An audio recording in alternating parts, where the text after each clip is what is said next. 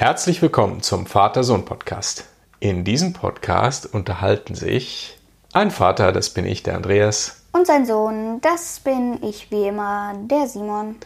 über Alltägliches, Besonderes und das Leben an sich. Und heute geht es um das Thema Lenkdrachen.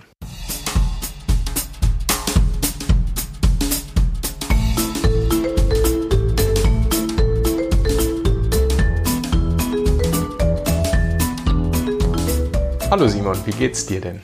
Ja, gut. Wunderbar. Ein windiger Tag war das gestern. Da kann man gut Drachen steigen lassen. Windig war was anderes, aber fliegen konnte man trotzdem. Ja, war ausreichend, ne? Stimmt. Weil gestern sind mal Lenkdrachen geflogen. Und das ist heute das Thema. Wir reden über Lenkdrachen und was man so damit machen kann. Und am Ende geben wir auch eine Kaufempfehlung für jemanden, der einen Lenkdrachen kaufen möchte, zum ersten Mal vielleicht, was man denn da so am besten äh, kauft, denn da gibt es schon einiges zu beachten. Genau. Also dann legen wir doch mal los. Fangen wir mal mit dem Unterschied an. Was ist denn jetzt ein Lenkdrachen im Unterschied zu einem normalen Drachen? Also beide fliegen natürlich. Lenkdrachen kann man, wie der Name schon sagt, eben nach links und rechts und bei manchen sogar nach oben und unten lenken. Ein normaler Drache ist an der Schnur fest, der flattert irgendwo in der Luft rum, den kann man halt nicht steuern. Genau, der hat auch nur eine Schnur und der fliegt einfach so, wie er eben fliegen will, beziehungsweise wie der Wind ist. Ne? Ja. Ja. Und ein Lenkdrachen, was macht den anders oder warum kann man den steuern? Ähm, es gibt verschiedene Lenkdrachen, dazu kommst du ja gleich nochmal. Naja, also normalerweise sind das eigentlich zwei Schnüre. Also es, die meisten sind so. Genau, die Steuerung ist dann auch ganz einfach. Man zieht an der linken Schnur und der Drache fliegt nach links. Oder man zieht an der rechten Schnur und der Drache fliegt nach rechts. Ja, da gibt es jetzt unterschiedliche Lenkdrachen, beziehungsweise welche mit verschiedenen Leinenkonfigurationen. Also der normale Lenkdrachen, der hat ja zwei. Dann gibt es welche, die haben drei Leinen. Da hast du diese zwei normalen Steuerleinen, also um nach rechts und links zu ziehen. Und du hast noch eine dritte Leine, die ist sozusagen zur Sicherheit. Ja, wenn also du den Drachen loslässt, dann hält diese dritte Leine den normalerweise fest. So eine Safety Line nennt sich das. Ist aber ehrlich gesagt ziemlich selten. Hast du schon mal einen gesehen mit drei? Nee. Ich auch nicht. Mit drei Schnüren habe ich noch nicht, noch nicht gesehen. Das, was man häufiger hat, das ist einer mit vier Schnüren, mit vier Leinen. Da hat man nämlich so zwei Steuerleinen und dann noch so zwei Spezialleinen, ähm, die dafür dienen, den zum Beispiel nach unten zu steuern oder irgendwie so aus dem Wind rauszunehmen. Hat man noch mehr Kontrolle. Das ist aber dann noch ein bisschen komplizierter und wird eigentlich in der Regel bei so ganz kleinen normalen Drachen nicht verwendet, sondern nur bei diesen sehr großen Matten eigentlich. Da braucht man das. Und da macht es auch irgendwie Sinn, weil die ja teilweise so viel Zug entwickeln, dass die einen auch wegziehen. Ja, und da ist es schon mal nicht schlecht, wenn man noch diese zwei Zusatzleinen hat. Und dann kann man den Drachen so ein bisschen aus dem Wind nehmen. Ja, also das ist das, was es grundsätzlich gibt. Zwei Leinen, drei Leinen oder vier Leinen. Und das Üblichste, das sind zwei Leinen. Einfach zum Steuern. Eine rechts, eine links. Ja, es gibt ja eigentlich, wie du schon erwähnt hast, Matten. So heißen Ja. nämlich die, die Matten. Die Matten, ja. Die Matten, die Matratzen, nee, die Bettmatratzen, Die- die fliegen die eigentlich auch? nein, äh, die Matten, das ist ein Name für einen Drachen, also für eine Art. Und ähm, da gibt es natürlich auch Stabdrachen, was weiß ich noch. Und eine Matte ist eben keine Bettmatratze, wo du dann mit deinem Bett aus dem Fenster fliegst, sondern das ist quasi so eine Art kleiner Windbeutel. Also ob er klein oder groß ist, entscheidet dann, dann natürlich äh, die Größe natürlich. ja, Ob er klein oder groß ist, entscheidet die Größe. Ja. Irgendwie komisch. Naja, egal. Und äh, ja, die Matten sind Matten einfach. die sich aufblasen, indem sie in dem Wind fliegen, was jeder andere Drache auch tut. Aber de, die Matte hat so kleine Luftkanälchen Mhm. oben drin und die füllen sich dann, wenn man dreht. Also wenn man mit dem Drachen hoch, runter, rechts, links, was weiß ich, wohin fliegt. Ja, genau. Also der hat eigentlich überhaupt keine eigene Form. Also der hat natürlich schon eine Form, aber die Form entsteht eigentlich erst, wenn man mit dem Drachen losfliegt und der, oder der Wind in den Drachen rein bläst, dann entsteht die Form. Der hat also keine Stäbe äh, in den, drin, der also, die also diese Form des Drachens bestimmen, so wie man das eigentlich kennt von früher, der klassische Drachen, wo man ein paar Stäbe und dann irgendwie so ein ja, so eine, so eine Drachenform halt hat, sondern da gibt's überhaupt keine Stangen oder Stäbe drin.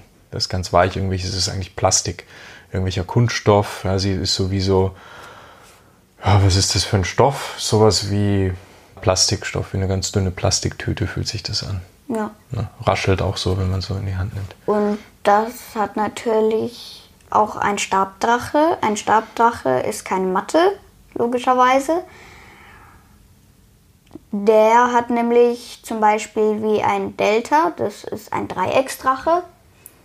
Der hat nämlich Stäbe und der ist nicht eine glatte Matte quasi, die in der Luft fliegt, so wie die normale Matte, sondern der hat Stäbe, dass der quasi auch so Zacken, wenn man den von der Seite anschauen würde, sieht das so aus, als ob der Zacken hätte. Und Ja, und der, der- zieht auch ganz schön. Ja, der behält auch die Form. Also der große Ja. Unterschied ist, da sind halt Stäbe richtig drin und auch ob wenn da jetzt kein Wind reingeht oder der nur so am Boden liegt, dann behält er seine Form. Ne? Das sind Stabdrachen. Da gibt's eben verschiedene Formen. Und den äh, schon mal als kleine Kaufempfehlung als Anfänger nicht nehmen. Wenn dann nämlich die Leute da am Strand zum Beispiel vorbei spazieren und du das noch nicht so im Griff hast, dann äh, kannst du ja gegen Kopf, was weiß ich, fliegen. Und das tat, tut mit den Stäben natürlich dann höllisch weh, weil der hat ja auch einen Zug drauf und der hat auch eine ganz schöne Geschwindigkeit drauf.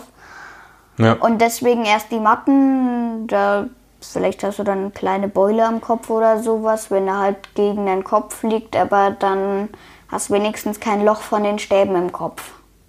Ja, also der ist eben nicht so hart, sondern ähm, so, so eine Matte, die besteht ja nur aus diesem dünnen Kunststoff. Ja. Ja. Ja, was kann man jetzt mit so einem Drachen machen? Man kann da einige Tricks mitmachen. Ne? Man kann den steigen lassen wie einen ganz normalen Drachen, dann steht der oben im Wind. Dadurch, dass man einen Lenkdrachen lenken kann, kann man damit nach links und nach rechts fliegen. Man kann auch Loopings machen damit und ähm, man kann auch mehrere Loopings hintereinander machen. Da muss man immer mitzählen. Wenn man so zwei, drei, vier, fünf, zehn Loopings nach rechts macht, muss man idealerweise mitzählen und dann muss man wieder zehn nach links machen, weil ja die Schnüre verdreht sind. Und äh, damit man sich dann wieder entdreht. Man kann Achten fliegen, also eigentlich wie so zwei Loopings ähm, übereinander oder nebeneinander. Man kann auch den Drachen so ganz nach außen, außerhalb des Windes sozusagen fliegen, dass er dann in der Luft stehen bleibt oder sogar ganz sanft landet, wenn man es kann. Da muss man sehr vorsichtig und geschickt steuern. Also das sind verschiedene Dinge, die man da machen kann. Erfordert schon Übung, gerade am Anfang. Da sieht man immer, wenn die Leute anfangen, Drachen zu fliegen, die versuchen dann immer mit den Händen so hoch, weil sie denken, wenn man die Hände hochhebt, fliegt der Drache hoch und wenn man die Hände runterhebt oder runterhält, dann fliegt er nach unten oder nach links und rechts und das ist natürlich Quatsch. Ähm, um Drachen zu fliegen, so ein Lenkdrachen, muss man eigentlich nur die Schnur ziehen. Also die Länge der Leine bestimmt, ob der Drache nach links oder rechts fliegt. Nicht, ob man diese Leine nach oben, nach unten, nach links oder nach rechts hält. Das ist eigentlich das, was man am Anfang erstmal so im Kopf umschalten muss. Nur die Länge der Leine bestimmt, wohin der Drache fliegt. Ja, da kann man äh, viele verschiedene Tricks machen und das macht ziemlich Spaß. Und es ist teilweise auch echt anstrengend, wenn man einen großen Drachen hat, finde ich, und es ist sehr windig, das ist schon ganz schön anstrengend, da muss man arbeiten. Ne? Wenn man so eine große Matte hat, das zerrt schon ziemlich, Ja. Wenn der Wind stark ist. Ja. ja, was sind jetzt die Kaufempfehlungen, wenn man sich so einen Drachen kaufen will? Man hat noch überhaupt noch nie einen Lenkdrachen gehabt. Was ist die Kaufempfehlung? Was für ein Drachen sollte sich ein Anfänger oder eine Anfängerin beim Drachenfliegen denn kaufen? Also, was würdest du empfehlen, Simon? Wenn man richtig Drachen fliegen möchte, schon mal nicht so 20 Euro Teile, weil die heben eigentlich kaum ab. Also sie heben schon ab, aber das sind dann die billigen Griffe, keine richtige Firma, sind dann irgendwelche billigen Dinger. Die sehen zwar auf dem Bild und dann in echt auch sehr cool aus, aber wenn du dir allein diese Ringgriffe oder diese Dings anschaust, ich habe nämlich für 50 Euro habt ihr ja mir mal eine kleine Matte ge ge geschenkt. Ich glaube, da war ich vier Jahre, jetzt bin ich neun. Und die fliegt immer noch, als ob sie von gestern wäre. Das stimmt, ja. Also wenn man damit gut fliegt und umgeht, kannst du dir 20 Jahre behalten. Ja, also das stimmt. Der hat, ich meine, um die 40 oder 50 Euro hat der gekostet, ja, diese Matte, die du Euro. hast. Und die ist tatsächlich viele Jahre schon alt und fliegt immer noch wie am ersten Tag. Ja. Ne? Also erste Kaufempfehlung, nicht unbedingt das allergünstigste kaufen, so sagen wir so einen 10 Euro Drachen Überhaupt mm, nicht. Das ist nichts, da hat man eigentlich nicht viel Spaß mit. Das ist oft nicht gut konstruiert und keine guten Materialien. Ja. Also 10 Euro ist nichts, so ab 30 Euro würde ich mal sagen. Aufwärts gibt es vernünftige Drachen. Nee. So, das ist das Erste. Was ist mit ähm, Matte oder Stabdrachen? Was würdest du empfehlen als Anfänger? Für Anfänger Matte ist ganz klar, weil du kannst den Leuten da, wie ich vorher auch schon gesagt habe, einfacher an den Kopf fliegen, wenn du... du kannst den Leuten einfacher damit an den Kopf fliegen. Oh, das ist natürlich sehr Naja, also... also, ähm...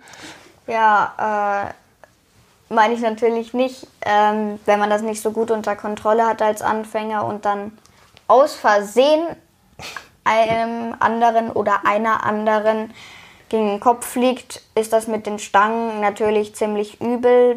Da kann ganz schön was bei rauskommen. Bei der Matte ist jetzt nicht so schlimm. Ja, das ist weich, da sind keine harten Teile drin. Wenn man versehentlich mal jemanden damit trifft, das ist auch nicht so toll, aber da passiert eigentlich nichts. Ne? Nee, also ja. das ist auf jeden Fall sicherer für Anfänger. Und die fliegen in der Regel auch nicht ganz so schnell, diese Matten.